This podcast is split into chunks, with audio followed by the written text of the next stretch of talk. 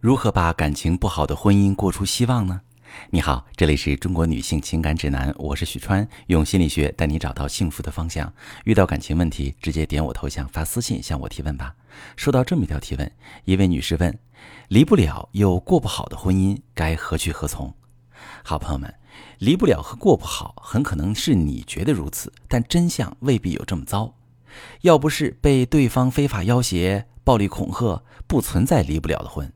大多数认为自己无法离婚的女性，无非出于这么几种原因：第一种，不具备经济能力，离婚后无法养活自己，无法照料孩子；第二种，认为孩子需要健全的家庭，认为离婚会对孩子造成伤害；第三种，所处的生活环境和社会环境对离异女性极不友善；第四种，心理上和精神上对伴侣还有依赖，离不开。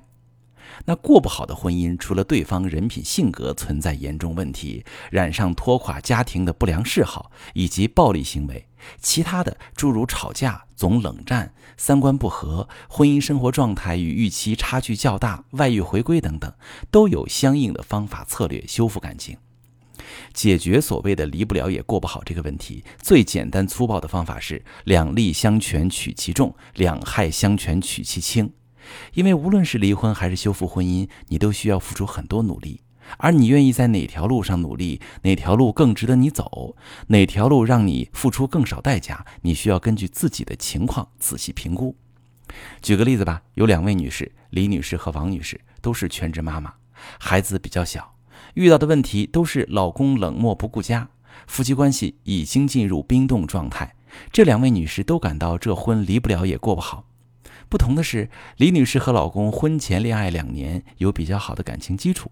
娘家不支持李女士离婚，父母表示无法给她提供住处，也不可能帮忙带孩子。但王女士是相亲结婚，和老公从最初就缺乏情感交流。婚前，王女士有自己的事业和人脉，有机会重新发展，父母也愿意提供一部分支持。那么，相对于王女士来说，显然李女士更适合选择修复婚姻。因为首先，她的婚姻更有修复价值，他们夫妻双方曾有真实的情感连接。其次，李女士身边缺乏知识系统，她几乎无法通过努力去兼顾照顾孩子和外出工作。也就是说，离婚对于她来说是一条过于难走的路，付出的代价也更难承受。王女士当然也可以选择不离婚，寻找一些适合自己婚姻的经营策略。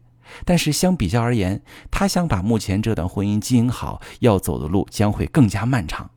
如果把这份精力和努力用在实现个人经济独立上，他具备基本条件和外部支持，他未来会有更大的机会遇到真正属于自己的幸福。所以说，每个人的情况不同，适合的选择也不同，不能下统一的结论。另外，面对离婚，心境上的断舍离。心理上创伤修复、心态重建，怎么降低对孩子的影响？这些都有方法，可以通过阅读相关书籍或者向专业人士求助得到解决。而想要把破败的婚姻经营好，也有方法。很多人认为的好不了，只是因为做了很多无效甚至错误的努力，对夫妻关系造成了二次伤害，形成了一个看似无力挽救的局面。其实还都有机会。我是许川。如果你正在经历感情问题、婚姻危机，可以点我的头像，把你的问题发私信告诉我，我来帮你解决。如果你的朋友有感情问题、婚姻危机，把我的节目发给他，我们一起帮助他。喜欢我的节目就订阅我、关注我，我们一起做更好的自己。